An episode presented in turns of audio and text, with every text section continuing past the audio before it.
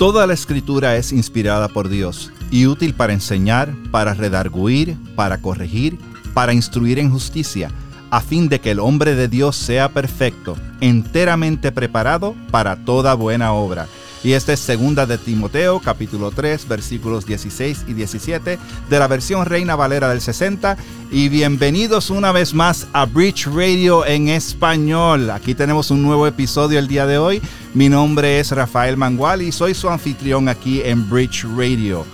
Estamos súper emocionados de todas las cosas que están pasando aquí en el ministerio. Estamos preparándonos ya pronto para mudarnos al edificio nuevo estamos en los arreglos, ya tenemos los permisos para empezar a construir adentro, a hacer los arreglos, así es que esperamos que a principios del año que viene ya nos podamos mudar a este espacio nuevo.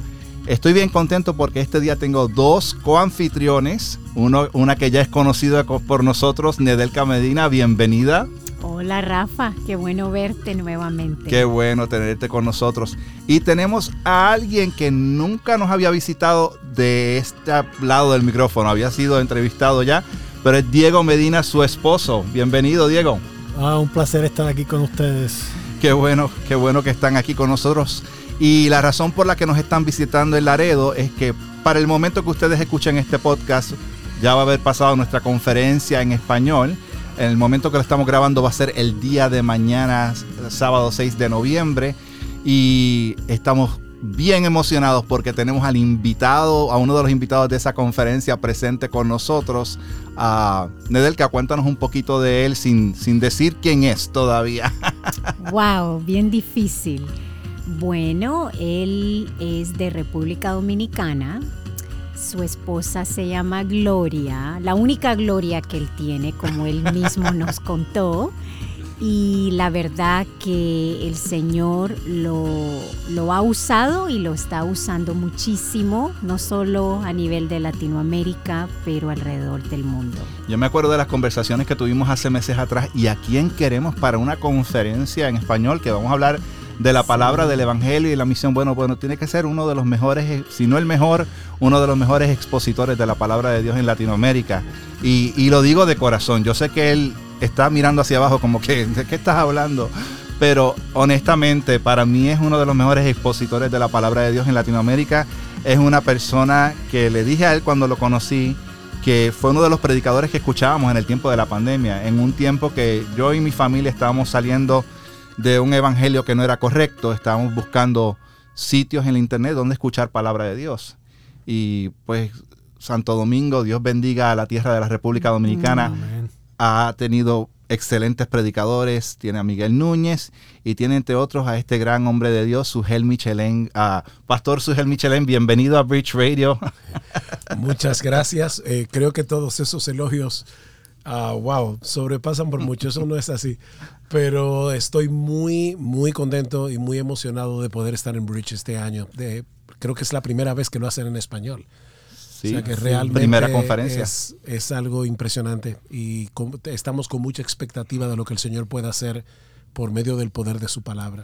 Amén. Para los que no conocen al pastor Sugel Michelén, él ha formado parte del Consejo de Ancianos de Iglesia Bíblica del Señor Jesucristo en Santo Domingo, República Dominicana. Cariñosamente se le llama la IBSJ, ¿verdad?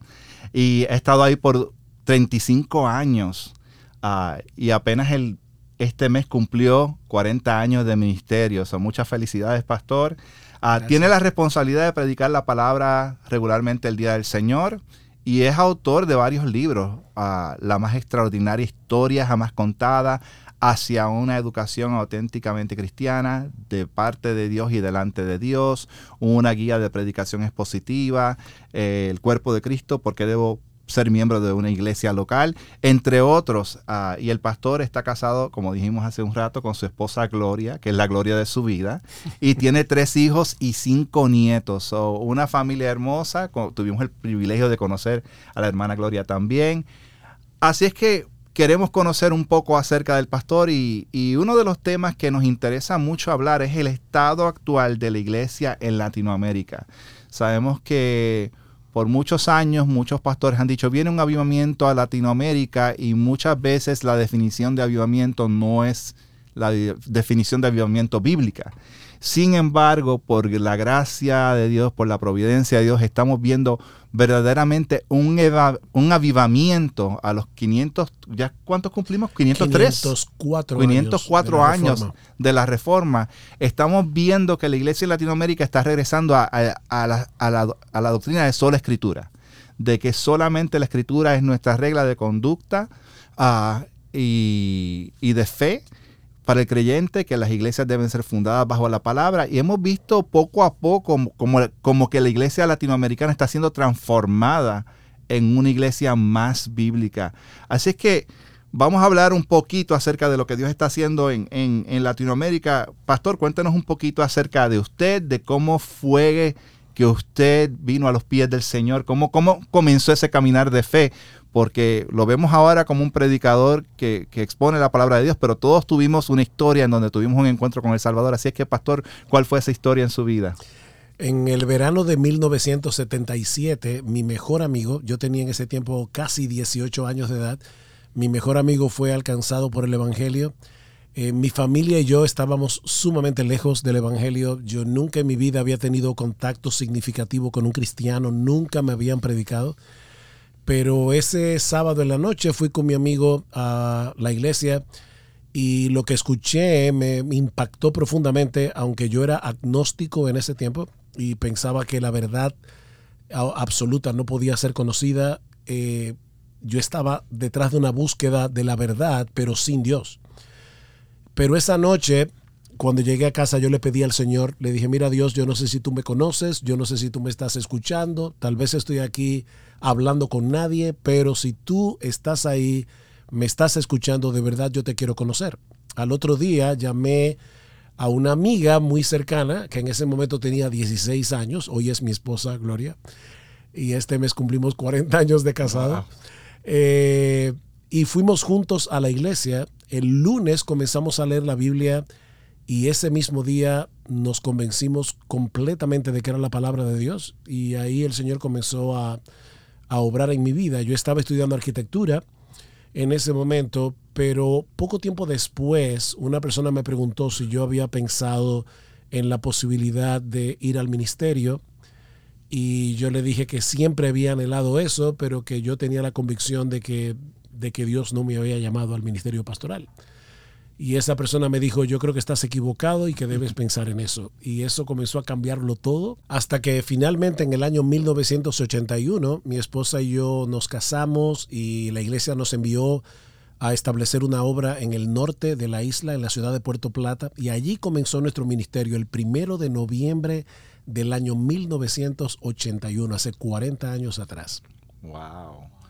Lo que me encanta de la historia suya es que cumplieron 40 años, de, cumplen 40 años de casado este mes, acabó de cumplir esta semana 40 años de ministerio y su conversión fue juntas. O sea, que, el Señor orquestó todo esto desde el principio de una manera increíble. Wow, ¿cómo fue ese comienzo de la Iglesia Bíblica del Señor Jesucristo? Y denos un, recuento rapidito de allá a ahorita, ahora, como dicen acá. cuéntanos esa historia. Bueno, nosotros, por alguna razón que no viene ahora al caso, eh, un grupo de 12 jóvenes salimos de la iglesia donde conocimos al Señor un año después de nuestra conversión y comenzamos a visitar algunas iglesias, pero por una razón u otra, finalmente un día dijimos, bueno, pero ¿qué hacemos? Porque no tenemos dónde ir y no recuerdo a cuál del grupo se le ocurrió, eh, bueno, ¿y por qué no comenzamos una iglesia? La verdad es que hoy mirando hacia atrás, yo me doy cuenta que nosotros no teníamos ni la menor idea de lo que estábamos haciendo. Y creo que en esos primeros años nosotros hicimos todo lo que se puede hacer para destruir una iglesia. Pero Dios en su gracia y en su misericordia nos preservó. Yo puedo decir de manera positiva que el Señor nos había dado mucha hambre por la palabra de Dios y estábamos leyendo la escritura. El Señor también nos permitió leer muy buenos libros desde, la, desde el inicio de nuestra conversión. Yo creo que el Señor puso también en nuestras manos muy buena literatura. Comenzamos a leer a Spurgeon, comenzamos a leer a Francis Schaeffer, poco tiempo después a Martin Lloyd Jones, después a los puritanos. Y, y todo eso definitivamente fue una ayuda. pero nosotros éramos muy maduros. Era un grupo de 12 jóvenes. El más viejo del grupo, el más maduro, tenía 24 años de edad y era el único que estaba casado. Pero la iglesia comenzó a crecer, celebramos nuestro primer servicio de adoración el 13 de agosto de 1978 en la sala de mi casa paterna. Y la iglesia comenzó a crecer, pero como te decía, lamentablemente nos faltaba mucha luz para entender lo que era una, una iglesia verdaderamente bíblica. Pero como Dios es bueno y para siempre su misericordia, al poco tiempo de nosotros comenzar la iglesia, primero conocimos el ministerio de John MacArthur y entendimos lo que era la predicación expositiva. Y eso fue determinante porque comenzamos a predicar la Biblia expositivamente, viendo lo que el texto dice en su contexto. Y eso fue en el año 1981 82. Eh, poco tiempo después, otros hombres de Dios comenzaron a llegar a nuestras vidas y a mostrarnos los errores que estábamos cometiendo, las inmadureces que estábamos cometiendo. Y nos fue, el Señor nos fue guiando a través de otros siervos de Dios más maduros. Y eso definitivamente hizo toda la diferencia para que la iglesia comenzara a caminar hacia un mejor rumbo. Yo puedo decir 43 años después de haber iniciado la iglesia que todavía estamos aprendiendo, la Biblia es un pozo sin fondo, no creemos tener la iglesia perfecta, hay muchas cosas que corregir, pero en medio de todo, de verdad de corazón y no es un mero cliché, podemos decir, ebenecer, hasta aquí el Señor nos ha ayudado no por nosotros, sino a pesar de nosotros. Wow, increíble. Como dice, como dice los reforma, decían los reformadores, siempre reformanda. La iglesia siempre se está reformando, creciendo, madurando. Ahora, pregunta, usted es de Santo Domingo, República Dominicana. Sí. Yo soy de Puerto Rico. Cuando yo, bueno, yo me crié católico, me convertí a los 18 años y la mayor parte de mi crecimiento en la iglesia evangélica fue en Estados Unidos, pero yo nunca había escuchado de Spurgeon. Uh, Francis Schaeffer sí en las clases de humanidades, pero ni de Spurgeon ni, ni, de muchas otras personas que, de los puritanos menos. ¿Cómo cayeron esos libros de los puritanos en... Para ese tiempo ustedes no habían escuchado ni de MacArthur, ni habían escuchado, o sea, Joel Vicky no estaba todavía predicando de la manera, era joven también. Uh, ¿Cómo llegaron esos libros a sus manos? Yo creo que el Señor en su bondad puso delante de nosotros a una persona que era muy buen lector, tenía muy buen conocimiento de la literatura cristiana de esa época y Él nos discipuló. O sea, desde que nosotros nos convertimos, primero te puedo decir, Rafael, que la Biblia jugó un papel extremadamente importante. O sea, nosotros cuando descubrimos la Biblia, como yo te decía, yo tenía 17, casi 18 años, pero fue un tesoro tan grande que mi, la que es mi esposa ahora y yo leíamos 10, 15, 20 capítulos de la Biblia todos los días. Y, eso fue formando una mente bíblica. Y los libros de Spurgeon, de Schaeffer, todo eso fue inmediatamente después de la conversión.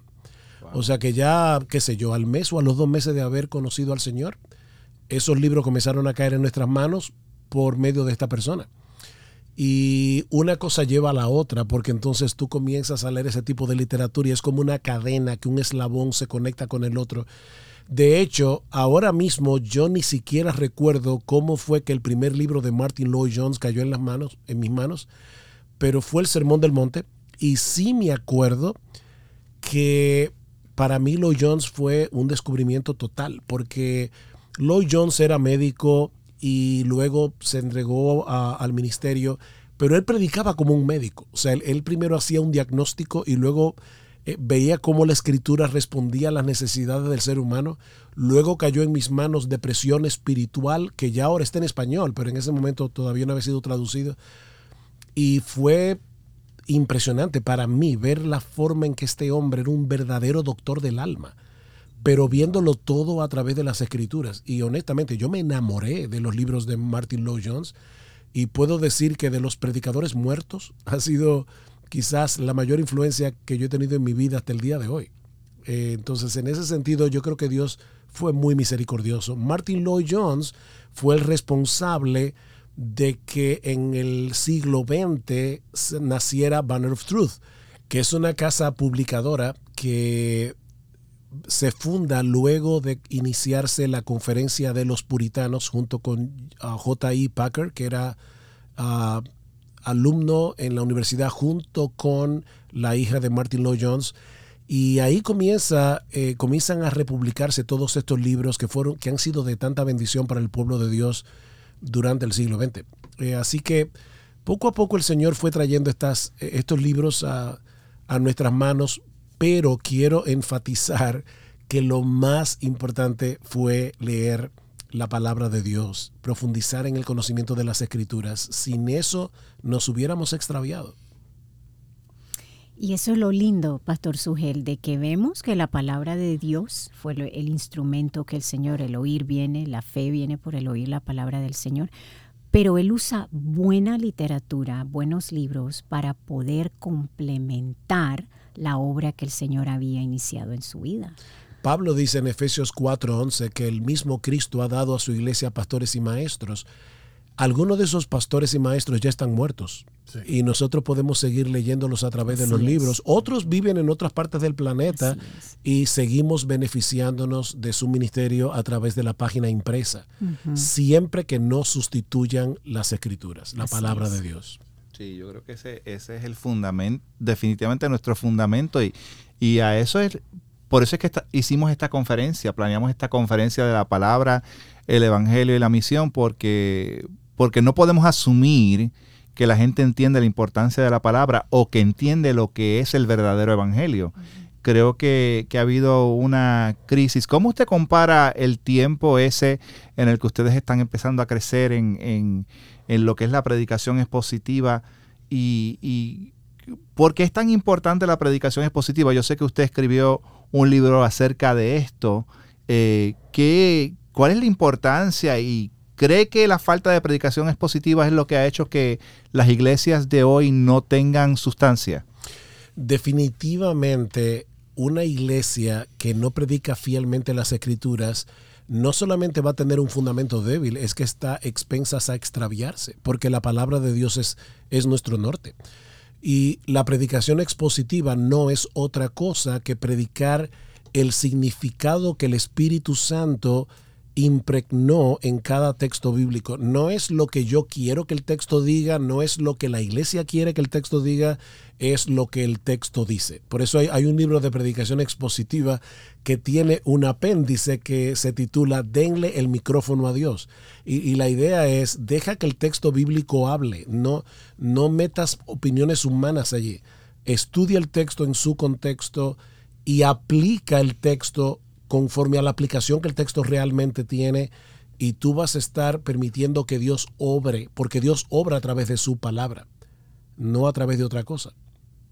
La palabra de Dios que es viva y eficaz.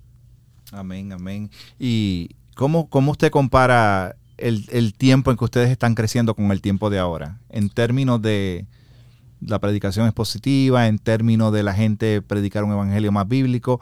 ¿Qué es lo que ha pasado en la iglesia de, de aquel entonces para acá? ¿Las cosas se están poniendo mejor, peor o, o, hacia dónde vamos? Rafael, déjame ir un poquito más atrás. Quizás muchos no saben que en el año 1900, sin nada más, eh, solo 1900, en toda América Latina los protestantes se contaban por no más de 50 mil en toda América Latina. Wow. Hoy día se cuentan por millones. Eh, eso fue un movimiento que se dio de una manera muy natural y orgánica porque a medida que los países latinoamericanos se independizaron de sus colonizadores, que en su mayoría implementaron el catolicismo romano en nuestra región, eso hizo que muchos protestantes que querían hacer negocios en América Latina comenzaran a viajar y con ellos también llegaron los misioneros y con ellos llegó el Evangelio. Pero al principio era un movimiento muy incipiente, muy pequeño. Pero de los años 60 para acá, el crecimiento del Evangelio en América Latina ha sido exponencial. Eh, te digo que hoy se cuenta por más de 100 millones de personas en América Latina que profesa el Evangelio de Cristo. Eso es una muy buena noticia, pero lamentablemente no todo es buena noticia. alguien decía que la iglesia en América Latina, yo sé que esto suena duro, pero alguien decía, la iglesia en América Latina tiene millas de extensión, pero tiene centímetros de profundidad. Y el problema ha sido precisamente la falta de profundidad en el conocimiento de las escrituras. Lo que hace la predicación expositiva es que no solamente proclama la escritura desde el púlpito, sino que de una manera indirecta enseña al miembro común de la iglesia a estudiar la Biblia por sí mismo, porque él está entendiendo cómo es que funciona esto de que el texto debe leerse en su contexto, no solamente en el contexto de cada libro, sino en el contexto de la gran historia de redención que nosotros encontramos en las escrituras. La Biblia no es un conjunto de historias desconectadas entre sí, es una gran historia la historia de la redención desde la promesa de Génesis 3.15 hasta la consumación final en Apocalipsis. Entonces, si vemos la Biblia de esa manera, estamos enseñando a la iglesia a estudiar mejor por sí mismo cada miembro su propia Biblia, animándolos a estudiar la Biblia y entender las escrituras. Y eso es lo que le va a dar profundidad a la iglesia de Cristo. ¿Y, ¿Y por qué será entonces ese, ese fenómeno que se da? Porque yo entiendo si una persona entra al ministerio, lo que quiere es enseñar la, palabra de Dios. ¿Por qué se está dando ese fenómeno? Y no esto no es asunto de Latinoamérica, nada más está pasando en todo el mundo. ¿Por qué se da ese fenómeno en que la palabra de Dios no es predicada de una manera bíblica? ¿Cuál es, cuál es la situación en América Latina? ¿Por qué es que cada día vemos más iglesias que no predican expositivamente, que no predican el texto y predican ideas de hombre? Es, un poco difícil eh, rastrear el dónde comenzó esto y dar y, ver una, una, sola causa, porque probablemente el problema es complejo. Pero yo creo que varios factores se conjugaron a principios del siglo XX. Uno de esos factores es que la iglesia recibió un ataque brutal de parte del liberalismo teológico que nace en Alemania y poco a poco se va extendiendo a través del mundo. Y eso hizo que muchos cristianos sinceros comenzaran a ver con recelo el estudio, porque decían la letra mata. Entonces, fíjense cómo estos hombres académicos terminaron extraviándose por estar estudiando tanto. Y nosotros tenemos que dejar que sea el espíritu que nos mueva. Y, y hubo un anti-intelectualismo que penetró profundamente en la iglesia evangélica de principios del siglo XX. De hecho, muchos padres tenían temor de enviar a sus hijos aún a la universidad porque no querían que fueran contaminados.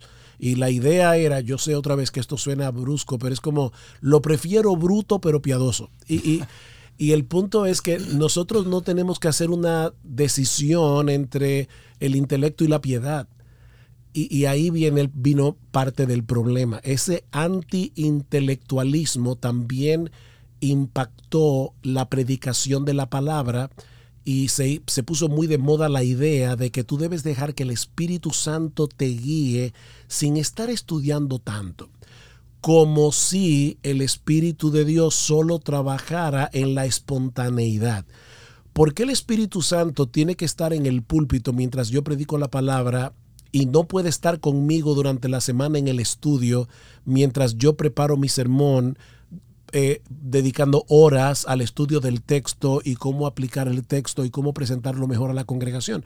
¿Por qué el Espíritu Santo solamente trabaja en esa hora cuando yo estoy en el púlpito?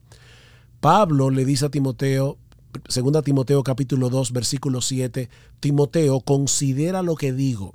Y el texto griego dice literalmente, dale mente a lo que digo.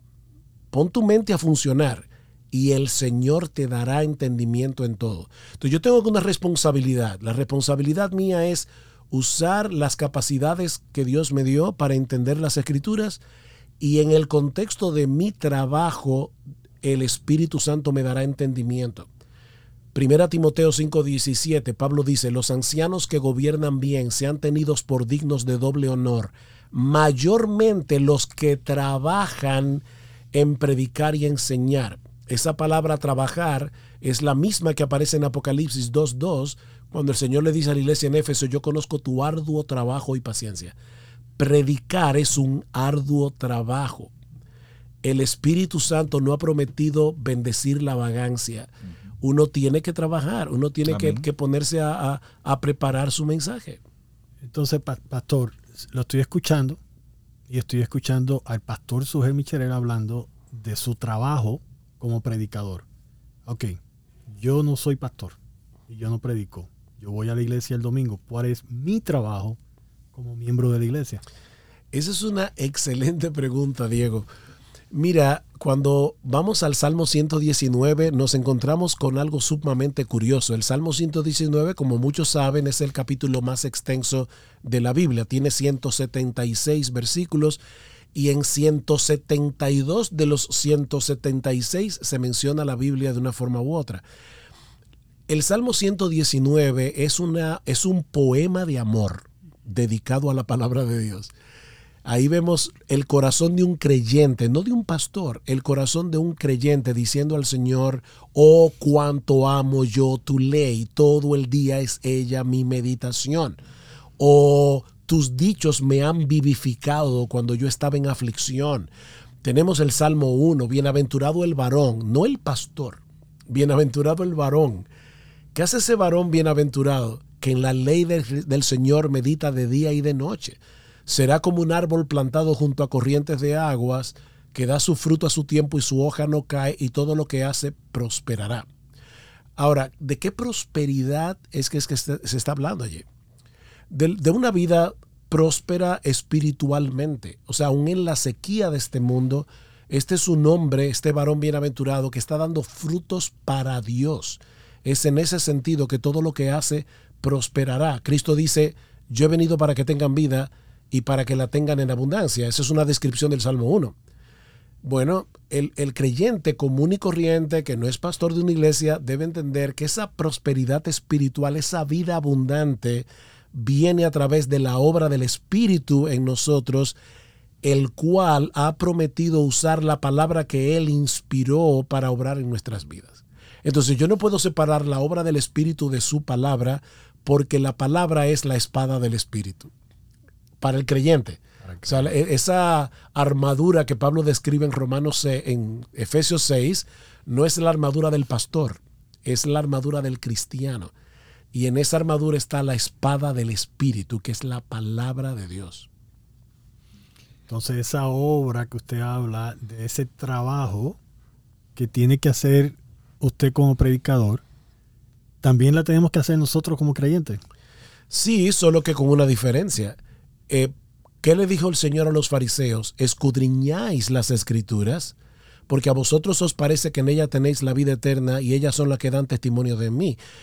El creyente debe escudriñar las escrituras. La diferencia es, como decía Spurgeon, que nosotros no solamente estamos leyendo la Biblia para nosotros mismos, sino también para enseñarla a otros. Y Spurgeon en una ocasión que estaba en, en un lugar en Francia, él decía que él miraba por la ventana y había un lugar donde había una fuente de agua y él veía que había una persona que venía más frecuentemente que los demás a llenar su balde de agua.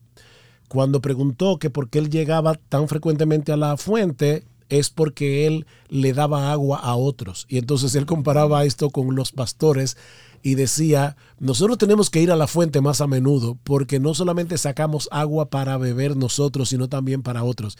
Pero esa es la diferencia, Diego, no es, o sea, todos tenemos que ser serios con las escrituras, pero hay personas a quienes el Señor ha llamado y le ha dado la capacidad de poder enseñarla a otros. Excelente. no tenemos excusa, no, no, no, no tenemos que ir a la fuente solo el domingo para escuchar lo que usted ha sacado de la fuente, sino también tenemos que hacer el trabajo durante la semana, la meditación y la búsqueda. Y más aún, Diego, nosotros tenemos la responsabilidad de examinar si lo que me están predicando es conforme a lo que dice la escritura. Ese es el espíritu que Pablo alaba en los bereanos. Dice que ellos eran más nobles que los de Tesalónica porque ellos escudriñaban las escrituras mientras escuchaban al mismo apóstol Pablo. Entonces hay una responsabilidad en el creyente Pablo dice en Romanos 16, os ruego hermanos que os fijéis en los que causan divisiones y tropiezos en contra de la doctrina que vosotros habéis aprendido y que os apartéis de ellos. Pablo no está escribiendo a pastores, le está diciendo a los miembros de la iglesia, óigame, si, si lo que están predicando no es conforme al Evangelio revelado en las Escrituras, apártense de ellos porque son falsos profetas. Wow, eh, increíble. Eh, es mucha gente no puede entender esto. Y yo creo que yo creo que hay mucha gente que genuinamente ama a Dios y que y predicadores que quieren predicar la palabra de Dios, pero no saben cómo, porque es el único modelo que han aprendido. Ellos no no conocen, no conocen ni la palabra expositiva y no tienen alguien que lo modele. Sin embargo, en los últimos años hemos visto poco a, poco un cambio. La, pregunta es qué podemos hacer, que, que hay esperanza para la iglesia en, América Latina y qué es lo que está pasando en, en, Latinoamérica que ha causado un despertar en los últimos años. ¿Como cuántos años usted ha notado un cambio en la iglesia en que la gente ha querido como que espérate, o los mismos pastores, hay algo más, hay algo más que yo me estoy perdiendo. Yo creo que así como Dios usó la imprenta en el siglo XV, en el siglo XVI, siglo XV, XVI, no, no, no se pudiera entender la reforma protestante sin la imprenta. Yo creo que de la misma manera el Señor está usando hoy la Internet. La Internet eh, eh, es, una, es un vehículo de mucho mal, eh, pero también es un vehículo de mucho bien. Y yo creo que eso ha permitido que muchas personas se puedan exponer a ministerios sanos de predicación donde están escuchando la, palabra de Dios. Entonces yo creo que en ese sentido, primero, la iglesia de Cristo tiene esperanza por la sencilla razón de que Cristo dijo que las puertas del Hades no prevalecerán contra la iglesia. Nosotros descansamos en esa promesa del Señor y Él se va a encargar de preservar a su iglesia hasta el final pero Dios usa medios. Y yo creo que uno de los medios que el Señor ha estado usando en esta generación de verdad ha sido la Internet. Yo creo que eso ha permitido que la palabra de Dios corra de una manera impresionante.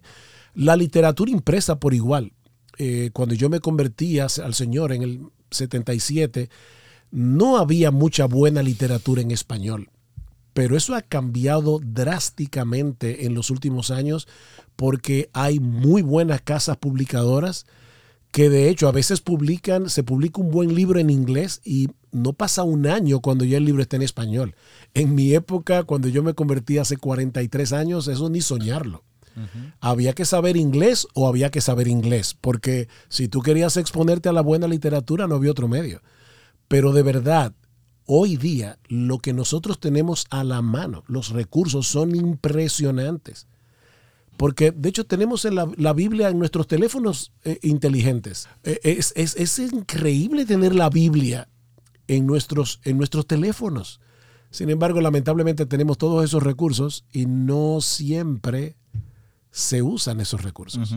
Pero lo que quiero decir es que eh, tenemos en nuestros teléfonos la sabiduría de Dios. Ahí está la Biblia. Tú la puedes bajar de YouVersion y otras versiones y sin embargo, a veces uno ve creyentes, personas que están esperando en una fila, en un banco, haciendo nada, cuando pueden estar leyendo las escrituras en sus teléfonos. Eso es increíble. increíble cómo tenemos esa exposición ahora. Ahora, podría hablarle a los pastores que, o personas que están preparándose en el ministerio, que quizás se están preguntando, wow, estoy quiero aprender a predicar mejor. Yo siento que Dios me está llamando a verdaderamente predicar la palabra, pero no tengo mentores, no sé cómo hacerlo. ¿Qué hago? Ya, ya tengo una iglesia establecida, no me puedo ir, irme a un seminario ahora, estudiar. ¿Qué, hago, pastor? ¿Qué, qué, herramientas hay allá afuera para, para yo poder, tanto para prepararme en el ministerio, o ya estoy en el ministerio y, tengo que hacer algo con la congregación? Eh, yo creo que a la mayoría de la gente le encanta ver un buen truco de magia. Y aparece un individuo, tiene un sombrero de copa, se lo muestra al público, en el sombrero no hay nada y de repente él saca un conejo. Bueno, yo le diría a los pastores, no saquen conejos que no están ahí. La predicación expositiva consiste en sacar el conejo que está ahí, en el texto bíblico. Y, y lo primero que tenemos a la mano para aprender a predicar es la Biblia misma. Yo sé que estoy insistiendo mucho en eso, pero antes que leer cualquier libro de homilética o de hermenéutica, yo le diría al pastor, nunca dejes de leer tu Biblia todos los días, escudriña las escrituras. Pide en oración al Señor que te ilumine los ojos del entendimiento para comprender las escrituras, ver cada texto en su contexto. Y lo segundo que le diría al pastor y predicador es que no lea la Biblia como predicador, sino como cristiano. Yo no leo la Biblia para sacar sermones. Yo leo la Biblia porque como creyente yo necesito que Dios me hable a través de su palabra. Yo necesito alimentarme. Yo necesito que Él me corrija. Que tú leíste 2 Timoteo 3:16 y dice ahí que la palabra de Dios es inspirada y por lo tanto es útil para corregir, para redarguir, para instruir en justicia. Eso lo necesita todo creyente y el pastor es un creyente antes que ser pastor. Entonces, si un hombre está leyendo su Biblia todos los días, la está leyendo para que Dios le hable a él, para que Dios lo corrija, para que Dios lo instruya, ese hombre ya se está equipando para enseñar la palabra a otros. Ahora, hay muy buenos libros de hermenéutica, de homilética. La hermenéutica son las reglas para interpretar correctamente las escrituras. La homilética son las reglas para poder exponerla bien. Dios Dios obra en nosotros a través del pensamiento el, pensar no es contrario, como decíamos hace un momento, a la obra del Espíritu. Entonces yo tengo que, pensar cuál es la manera más lógica en que yo puedo exponer este texto y presentarlo de una manera más clara para que mis oyentes escuchen. Hay buenos libros que están en español, tanto de homilética como de hermenéutica, buenos libros de teología sistemática, buenos libros de teología bíblica, es decir, que te ayudan a entender el desarrollo de la revelación de Dios, como esa historia que comienza en Génesis 3.15 como una promesa, la promesa de un redentor, cómo se va desarrollando a través de toda la escritura progresivamente. Entonces, mientras más un hombre de Dios, un pastor, conozca esa gran historia y cómo se va desarrollando, va a estar mejor equipado para predicarla a su iglesia. Entonces está el otro lado. Yo soy creyente, entro al internet, empiezo a escuchar una palabra que no estoy oyendo en mi iglesia y qué hago ahora. Y sé que usted escribió un, libro, El cuerpo de Cristo, porque debo ser miembro de una iglesia local. Y dicen, pues yo estoy en una iglesia local y yo no quiero obviamente causar división en mi iglesia y es algo que obviamente yo no propongo. Pero, pero ¿qué hago? Porque siento que donde estoy me estoy muriendo de hambre. Siento que estoy escuchando una palabra y no sé qué hacer. Me siento entre la espada y la pared, entre la fidelidad a mi casa espiritual y luego me encuentro con una palabra que nunca he escuchado y, o sea, ¿qué, le podemos decir a esas personas que están escuchando palabra de Dios y se encuentran en un cuerpo que quizás, o que quizás no tienen ni un, ni un, cuerpo de iglesia. ¿Cómo yo puedo buscar una iglesia bíblica y qué hago si estoy en una iglesia que no es bíblica? Es una pregunta difícil. Sí, bastante difícil porque habría que, ver cada caso por sí solo y ver cuál es la situación. Pero antes de responder a esa pregunta directamente, déjame hacer una advertencia. Eh, un joven está en una iglesia pequeña, su pastor no lo conoce nadie, pero es un hombre de Dios, es un hombre fiel que está tratando de guiar a su pueblo con una iglesia pequeña, desconocida yo quiero primero que todo decir, Dios está haciendo su obra en el mundo a través de miles y miles de pastores desconocidos. Y a veces te lo, digo porque un joven puede escuchar un ministerio que se escucha más, que parece como que está pasando algo. Y entonces, eso es lo que yo quiero, estar en una iglesia así. No, si tú tienes como pastor o como pastores a hombres fieles que aman al Señor, que aman al rebaño, que aman la palabra y que con la luz que tienen están predicando esa palabra, hay esperanza para ese ministerio y yo te diría, en vez de pensar rápidamente en cambiarte de iglesia, más bien ve donde tu pastor y dile, pastor, yo quiero ser útil en este cuerpo local, yo quiero ser de bendición para otros, por favor ayúdeme. Y, aún puede decirle, me gustaría regalarle un libro y tal vez se convierte ese joven en alguien que está ayudando indirectamente al pastor a prepararse mejor porque es un hombre de Dios humilde, enseñable y, y hay esperanza para un ministerio así. Ahora, yo sé que hay personas que están en ministerios donde los pastores no son enseñables, donde están extraviando a las ovejas, y mi, consejo sería, si en tu iglesia no se está predicando el verdadero evangelio y ya tú has hablado con los líderes y tú te das cuenta que no tienen la menor intención de cambiar y de profundizar en la escritura, bueno, ya eso es otra historia. Pero yo no me movería tan rápido a decirle a las personas salgan de su iglesia y váyanse a otro lugar, porque vuelvo y te reitero, hay hombres de Dios que no han recibido mucha luz, pero son hombres de Dios. Y por lo tanto, más bien pregúntate en oración cómo tú puedes ser de bendición para tu iglesia y para tus líderes, en vez de convertirte en un guerrillero. Eso es cierto. Y, es bien, gracias por compartir eso, porque esa es una de las de las inquietudes que uno, que uno tiene. Uno, uno quiere edificar el cuerpo de Cristo y es una de las cosas que son bien importantes para nosotros en Bridge. Nosotros no somos una iglesia. Nosotros estamos aquí para edificar el cuerpo de Cristo. Y cuando hacemos conferencias de esta manera, no es para sacar gente de una iglesia y meterla en otra. Queremos enseñar a la gente el consejo de Dios, lo que Dios dice en su palabra. Y estamos aquí para ayudar a pastores, estamos aquí para ayudar miembros y para ayudarlos a edificar. a ahora que estamos hablando y, vamos a ir cerrando un poco ya, ah, es bien importante que la gente conozca qué es el Evangelio. Usted acabó de decir, si en tu iglesia no se predica el verdadero Evangelio, pues quizás es que los mismos jóvenes o los mismos adultos no saben qué es el verdadero Evangelio.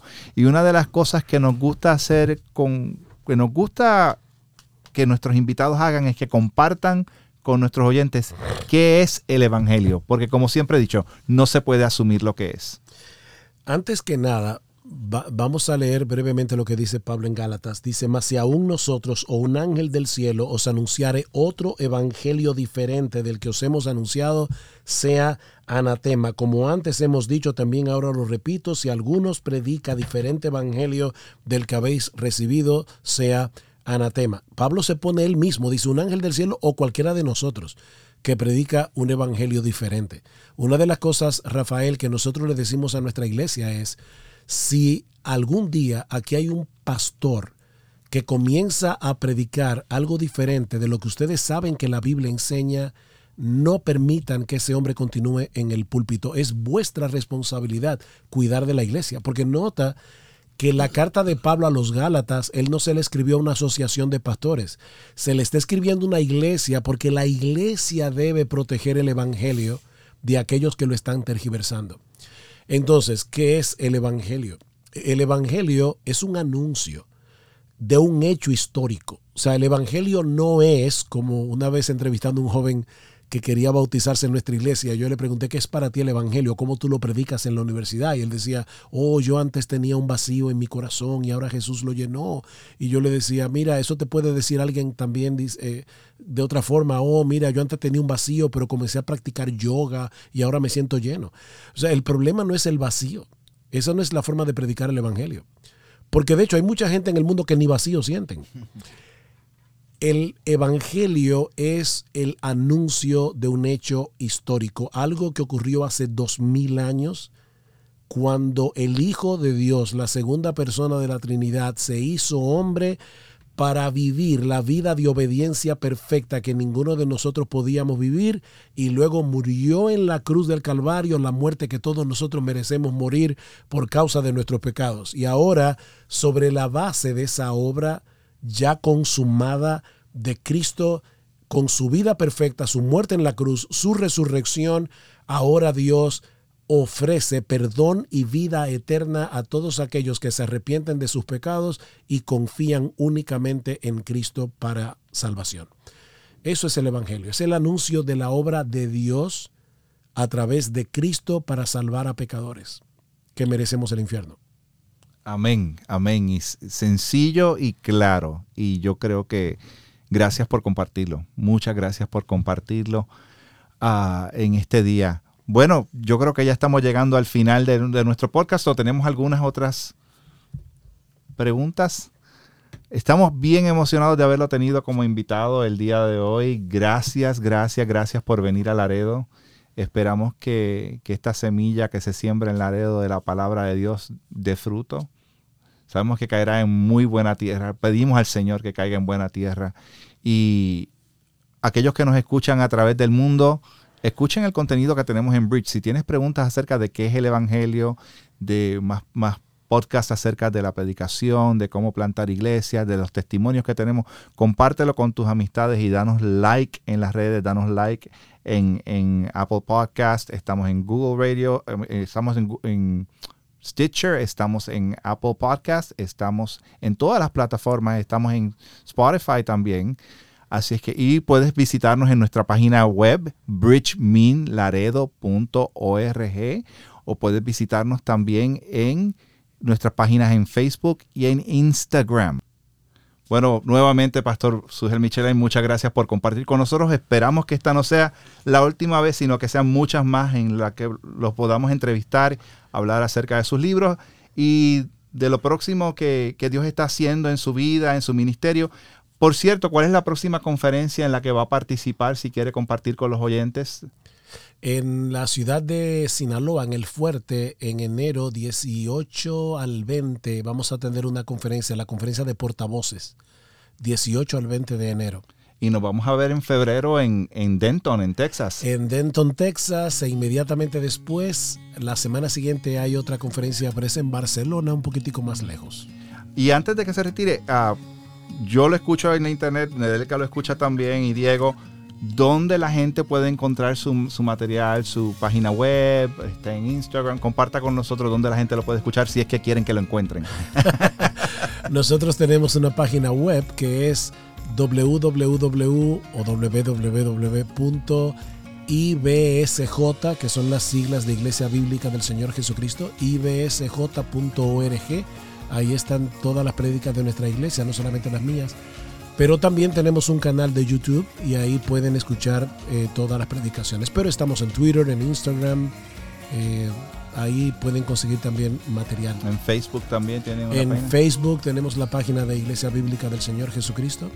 Así es que visiten esas páginas, denle like y escuchen el material porque está excelente. Igual los demás pastores de la iglesia eh, es excelente material. Así es que gracias otra vez, pastor amigos, ¿qué piensan de, este podcast? Cuéntame, de, y Diego.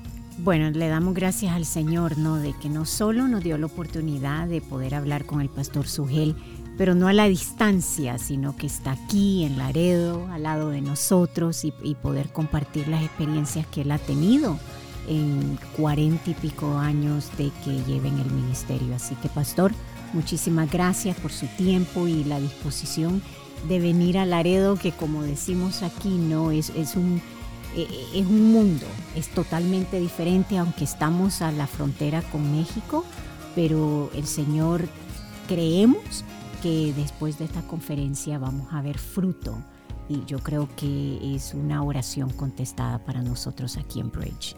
Diego, ¿qué piensas de lo que habló el pastor el día de hoy? No, definitivamente eh, muy importante el, escuchar y ser recordados de la responsabilidad que tenemos como creyentes de ser estudiosos de la palabra del Señor. Nosotros tenemos la responsabilidad de cerciorarnos primero de que el predicador el cual estamos sentados está predicando la palabra de Dios y segundo de estudiar esa palabra porque es la, la que nos va a dar vida, la que nos va a guiar, la que nos va a mostrar cómo ser hombres y mujeres que viven vidas que agradan a Dios. Amén. Así que gracias amigos por compartir con nosotros, gracias a todos ustedes que estuvieron con nosotros en este episodio de hoy. Y no me quiero ir sin antes compartir con ustedes la primera pregunta del Catecismo de Heidelberg. ¿Cuál es tu único consuelo, tanto en la vida como en la muerte? Que no me pertenezco a mí mismo, sino que pertenezco en cuerpo y alma, en la vida y en la muerte, a mi fiel Salvador Jesucristo. Así es que hasta la próxima, al próximo episodio de Bridge Radio en español.